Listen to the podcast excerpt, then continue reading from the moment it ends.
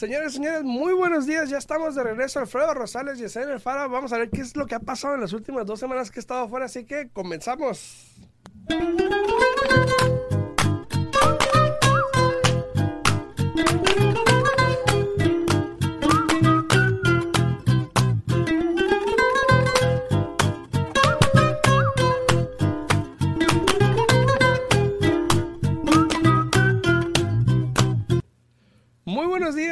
Buenos días. Ya estamos aquí de regreso. Buenos días, ¿cómo estás? Buenos días, buenos días, muy bien, muy bien, igual que tú. Ya mejorcito. Ya- yo ya. ¿Ya yo listo? Yo ya. ¿Listo para arrancar? Ya estoy al 100, dicen por ahí. Este, muy buenos días a todos los que nos sintonizan ahí a través de las redes sociales, Facebook, YouTube, en TikTok también. Muy buenos días a todos ustedes. Ya estamos aquí de regreso. Muy buenos días, Iris. Eh, Good morning, dice. eh, ¿Cómo sigues, quieres decir? ¿Cómo sí? Ah, muy bien, muy bien. Muchas gracias. Mu- Muy bien, ya mejor, gracias a Dios.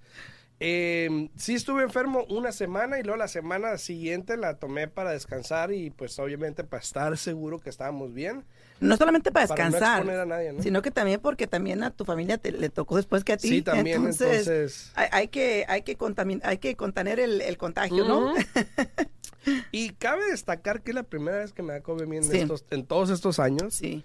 Eh, gracias a Dios no me pegó muy duro. Fue lo, que, fue lo que dije yo. eh, lo bueno fue que te pegó una de las dosis, que no es tan, tan Sí. grave como la, la del principio. Una me. Este, pero bueno, ahí andan sacando un montón de diferentes este, cosas. Luego, ayer me dijo un, un, este cliente, dice, no, dice, pero anda otro, otro virus ahorita por ahí. Le digo, ¿y cuál es? Oiga, ¿o qué?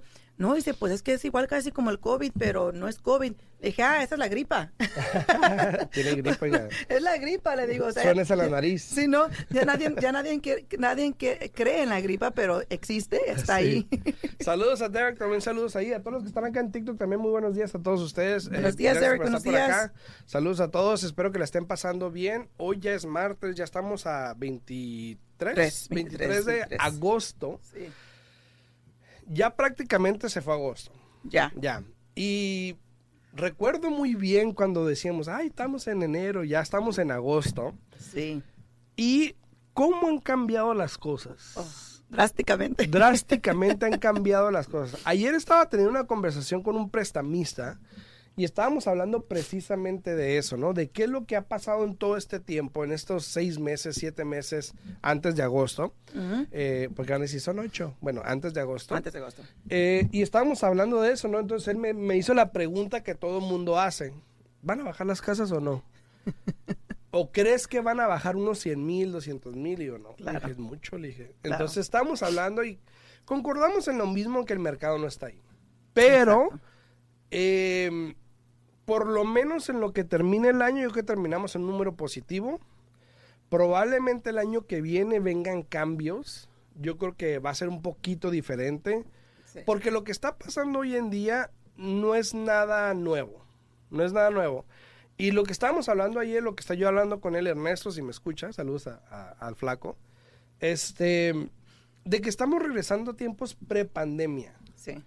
Donde el interés estaba, ahorita estaba viendo un mensaje en la mañana que venía manejando, eh, bueno, no lo leí cuando venía manejando, lo leí cuando me paré.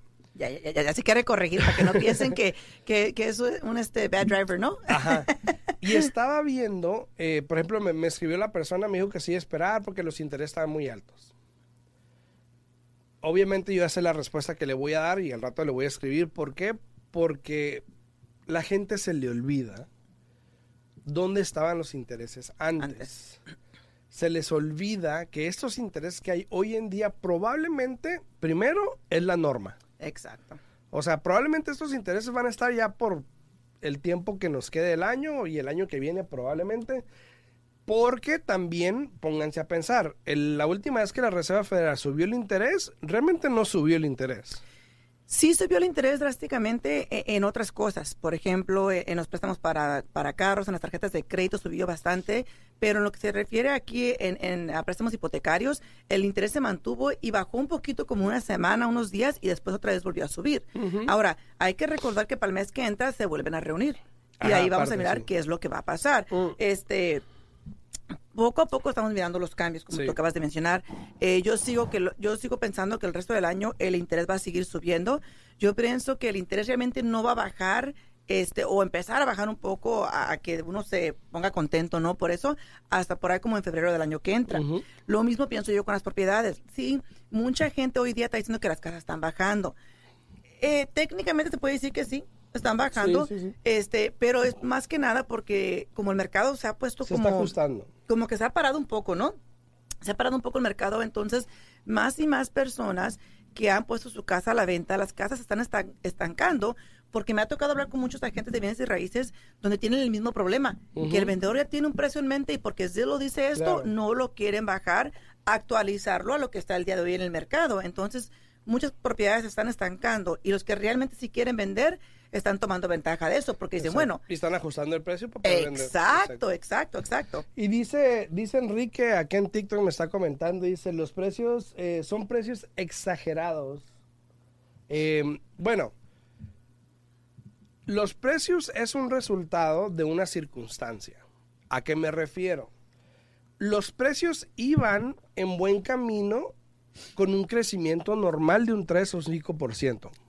Eso era lo normal, es lo normal. Un crecimiento de un 3% Sí. al año es normal. Pero ¿qué pasó? Obviamente vino la pandemia, mucha gente se asustó y que hizo el gobierno, redujo los intereses para que la gente siguiera comprando, para que el- Exacto. el- la economía se siguiera moviendo. Exacto. De alguna manera ayudaron a una caída catastrófica, pero obviamente hoy estamos pagando las consecuencias, ¿no? Exacto, exacto. Ahora, que sean exagerados, poco, yo creo, un poco. ¿Por qué? Porque eventualmente hubiésemos llegado a este punto en un tiempo. O sea, Sí. no- nos adelantamos muy rápido, pero hubiésemos llegado a este, a como Claro. íbamos, hubiésemos llegado eventualmente. Eventualmente. Entonces, que se va a ajustar el mercado probablemente. Que estamos llegando en un punto, un punto de Pla- plató, plateau. o en un plato probablemente En un plato. un puto un punto plató probablemente que quiere decir que nos estamos estancando no Exacto. nos estamos estancando ¿por qué? porque los intereses ahora están un poquito más altos que lo que estaban anteriormente pero lo que está ahorita registrándose en ventas es lo normal es lo que había antes Antes de la pandemia. En- Exacto. entonces, hay muchas, hay muchos números allá afuera que, que se están presentando. Por ejemplo, eh, ayer miré varias. Sandra, a- saludos. Ayer miré varias notas donde estaban, eh, come- eh, estaban comentando de que el mercado ha bajado un 19.6%. A lo que se refieren con eso era al la cantidad de ventas. Claro. Y sí, la cantidad de ventas han bajado. ¿Por qué? Por lo mismo, de que muchas personas se han retratado, han, han dicho, ¿sabes qué? Mejor me voy a esperar. ¿Por qué? Porque las casas están altas en precio y los intereses están altos. Entonces, la combinación de esos dos, como que un comprador puedo entender cuando dice, hey, espera, Exacto. ¿sabes qué? Y Ahorita- regresamos ahorita a no". lo que había pasado inicialmente, que la gente se, estaba, se estaba quejando de los precios, de que estaban muy caras, que la gente ponía mucho dinero. Eh, Regresamos a lo mismo, a las básicas de economía. Exacto. Supply and demand. Exacto. Ahora hay más supply y hay menos demand. Exacto. Entonces tienden a quedarse un poquito más en el mercado. Los builders están bajando los precios de las casas que ya están construidas o que van a construir para que se puedan vender. Entonces todo esto está cambiando poco a poquito. Buenos días, mi amor, muy buenos días. Saludos a Mocha que anda por ahí. Dice, dice Enrique, si una casita del 53 en 275 y su precio era 40 mil, subió mucho. 40 mil, no sé en dónde. Depende de donde esté ubicado, Sí, no ¿verdad? sé. Pero también, mira, aquí tenemos a Pablo Gama, dice, hola, muy buenos días y bienvenido. Bienvenido, muchas gracias, de Pablo, muchas regreso. gracias, muchas Este, creo, también, creo que días, Pablo acaba de, acaba de cerrar en su casa. Sí, En, sí, eh, Pablo, sí, acaba, sí, acaba acaba de de comprar su casa. Eh, él, eh, la transacción, de, la transacción de él es un poco más diferente porque él compró en Illinois y ahí es un attorney state. Ajá. O sea que ahí no trabajas con compañías de título, trabajas con un abogado, el abogado es el que te representa y el que te asegura que todo se cierre correctamente. Entonces, ahí estuvimos mirándole un poco los documentos y fue lo que le expliqué a él. Hoy en día, la mayoría de los, la mayoría de los clientes que van a comprar ya ves que están comprando y el interés está saliendo a un costo, porque eso es lo que está- es, es el mercado que estamos viviendo en este momento. Exacto. Lo malo es cuando no te lo explican, cuando no te lo dicen, porque por ejemplo a él le estaban cobrando tres puntos por el interés, aparte los costos regulares, pero no le explicaron. Y, y luego cuando él habló para preguntarles, oye, ¿de qué es esto? Que le, le dijeron que era, este, si no me equivoco, y si estoy mal, corríjame por favor, este, eh, Pablo, le dijeron que era, este, aparte del préstamo por tener ITIN. le dije, Ah, sí. y le dije, ah, no. Le dije, ahí clarito está que eso es por el interés. Que, que le dije, Eso es común ahorita. Es Se lo común hoy en día. no se, lo, no se lo pueden explicar. Le digo, es común hoy en día, es común. Pero lo malo es que no te lo explique, ¿no? Buenos días, Ana Terán, buenos días, felicidades. Saludos, Acabamos de cerrar una transacción con Ana. Saludos, Eh, Después Ana. de tantos años que les, les tocó o les tomó lograr al papá para que compraran casa, ya finalmente andan Sonó en, en- en la labor, ¿no? Moviéndose, que Ahí es lo más complicado. Ahí está. Ahora, como el mercado está cambiando constantemente, ok, ahora me dice en Georgia, por ejemplo, e- en la casa promedio ahorita en el país, por ejemplo, en los últimos dos años ganó más de 150 mil dólares. Sí, Entonces, eh, es un número para que te bases, pero puede que en otros más, puede que en otros menos. Entonces, eso pasó debido a la demanda, había mucha demanda, la gente estaba comprando, le subían a los precios porque había muy poco inventario, el interés estaba muy bueno y la gente no lo quería desperdiciar. Entonces, hay muchos factores que causó todo esto. ¿no? exacto. ¿Qué es lo que pasa ahora? Ahora es diferente. Ahora hay menos ofertas por las propiedades. Ya no hay cinco ofertas como había anteriormente o diez. Ahora hay casas que no tienen ofertas. Hay casas donde los vendedores están ofreciendo gastos de cierre a los compradores Sí. para poder vender las propiedades. Que por lo general, por lo que estoy viendo, son muchas casas de vacaciones. eh, alguno que otro que está reinvirtiendo el dinero y quiere comprarse otra casa. Eh, entonces, más y más se está viendo un mercado que está cambiando, cambiando. A un mercado de compradores, donde el comprador tiene la opción hoy en día. ¿Por qué? Porque hay más inventario Exacto. y tienen de dónde escoger. Si no me equivoco, creo que tenemos este como dos o tres veces más el inventario que teníamos cuando estaba toda la ya pandemia estamos que estamos batallando. meses, ya estamos Exacto. casi- a nivel nacional ya estamos arriba de tres meses. Y anteriormente, acuérdate, con tiempo de pandemia ni siquiera llegábamos a un no mes. llegamos ni al mes. Entonces, Ni sí, entonces, mes. mira, ya, ya ha subido eh, dos veces más la cantidad que tenemos Saludos, Felipe, anteriormente, ¿no? saludos ahí en Y también aquí buenos días a Gabe Arias, buenos días, buenos días. Entonces, hay más propiedades que se están vendiendo. Primero, menos de 18 días. Segundo, con menos de dos ofertas. Sí. Tercero, que están dando gastos de cierre. cierre, Entonces, si Hasta la están promocionando así ya en, el MLS. Ya que dan gasto ahí, de cierre. les damos 5 mil. Ya las, ahora, otro factor también, las comisiones. Anteriormente, un vendedor o un agente, vamos a decir que es el agente, el agente le ponía de comisión 2%. Que por O lo general, Incluso menos, que por lo general, no es lo normal. Por lo, normal es 3, Ujú. dos y medio todavía. Pero entonces, cuando tienes un mercado tan abundan- abundante, exacto. tratas de ofrecer más de comisión para que el comprador vaya a ver tu casa o por lo menos el agente lo incentivicen para que vean la casa, ¿no? Exacto, exacto. Hoy en día se está viendo más eso, ya hay incentivos, ya hay más comisión. Entonces, ¿qué es lo que pasa? Por lo general, en este mercado hay menos ventas, Sí. pero hay más comisión. ¿Por qué? Porque ahora el agente da de su comisión para que otro agente vaya y vea la casa y la venda en vez de que venda la del vecino. Claro. Porque hoy en día tienes competencia en tu misma cuadra, en tu misma Sí.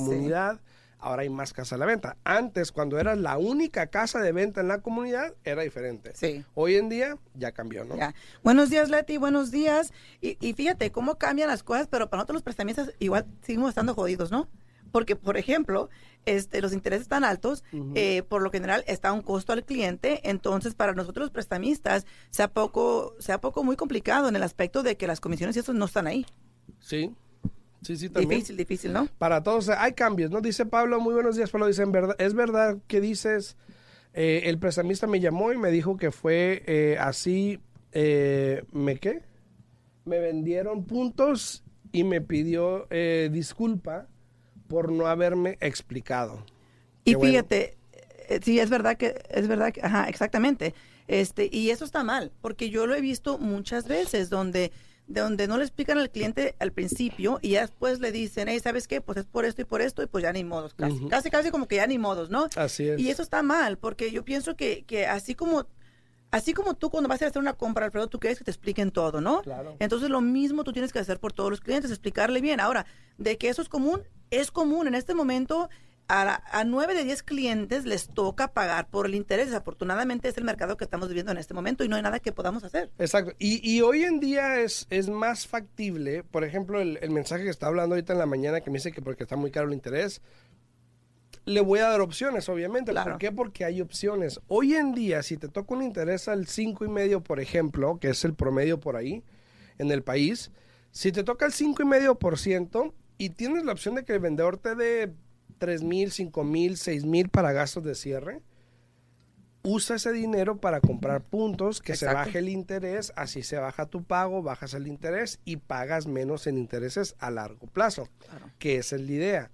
Ya hemos hablado muchas veces de esperar a que bajen los precios, agarrar la casa con interés más alto, igual vas a pagar el doble por lo que estás pagando por la casa, entonces la idea es agarrar el interés más bajo, ¿no? Claro, exacto. Mira, hay que tomar ventaja del mercado. La mera verdad, como tú acabas de mencionar, sí se está mirando más y más que los vendedores están ayudando con costo de cierre. Eh, yo tengo ahorita una transacción. Saludos a Mirita, Don- dice, me alegra que estés de regreso. Alfredo, Gracias, sí. Gracias, gracias. Mira, yo tengo una cliente ahorita que está comprando una propiedad, ¿no? Y ahí te va. Está aplicando con el Home is Possible. So va a agarrar una asistencia de 4%, porque ahorita el Home Possible nada más está para el FHA. El convencional no te da nada de asistencia ahorita con el Home Possible. Solamente el FHA, ¿no? Entonces, ella está comprando con el FHA, agarrando un 4% de asistencia para, para el enganche. Y aparte, el vendedor le está dando 7,700 para costo de cierre. Entonces, ¿qué pasa aquí? Le está tocando buen buen programa. El interés está al 5.625 porque el, el interés lo, lo dicta el programa. Pero está comprando una casa, ahí te va. Que toda la gente dice que no hay casas, que esto, que el otro. Tomen ventaja del mercado. Tal vez no sea la casa que quieran comprar o donde quieran vivir, pero empiecen por algo porque les garantizo que más están perdiendo y más están gastando en pagar renta. Sí. Este cliente está comprando la casa en 198 mil. Es un townhome. Sí, la asociación es de 225, pero le va a quedar un pago económico. Va a entrar con nada de su bolsillo porque hasta le van a regresar el earnest money deposit que, que dio, los dos mil dólares que dio. Entonces, yo sigo insistiendo a todas las personas que están rentando que tomen ventaja, que analicen su situación. No les cuesta nada mirar si califican, para cuánto califican y qué es lo que pueden comprar con, con- para lo que están calificados, ¿no? Así es. Y si tú eres, eh, saludos a Patricia, dice buenos días, gusto ver a Alfredo de regreso. Muchas gracias, Patricia, saludos.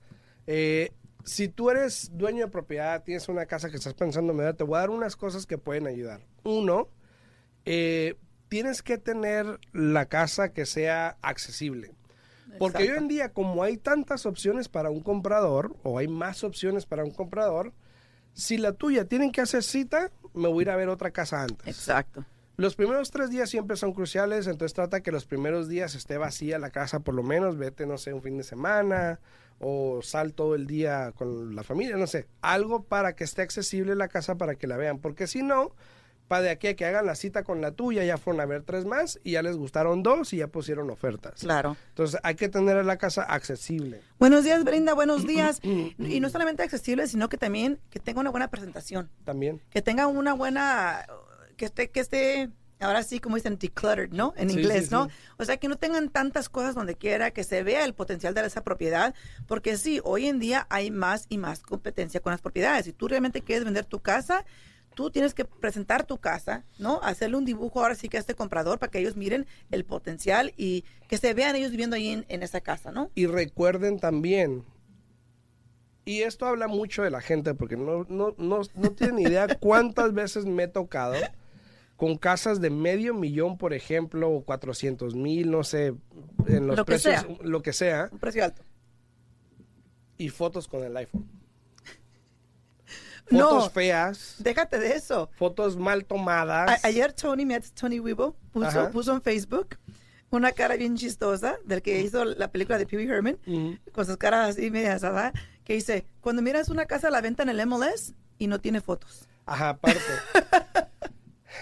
El primer punto de vista, ya saben que del- de, la, de la vista nace el amor, ¿no? Dicen, Exacto, exacto. Lo primero que va a ver el potencial cliente para tu casa que estás vendiendo va a ser las fotos. Exacto. Si las fotos no me atraen y no me gustan, mi cliente me va a decir, esa no pásala. Pasa, exacto, exacto. ¿Y qué es lo que pasa?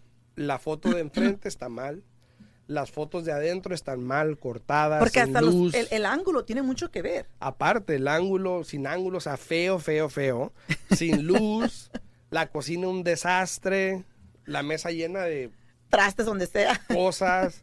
O sea, algo que tienes que hacer es, uno, tomarte un día para limpiar bien tu casa, arreglarla lo mejor posible. Lo que no estés usando, que no se usen, que no vaya ahí, no lo tengas ahí.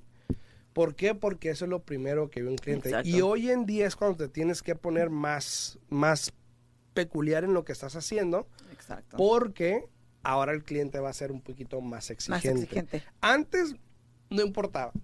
Antes ni fotos le tomaban. Porque Cierto. igual el espacio, ¿dónde está? Vamos a verla.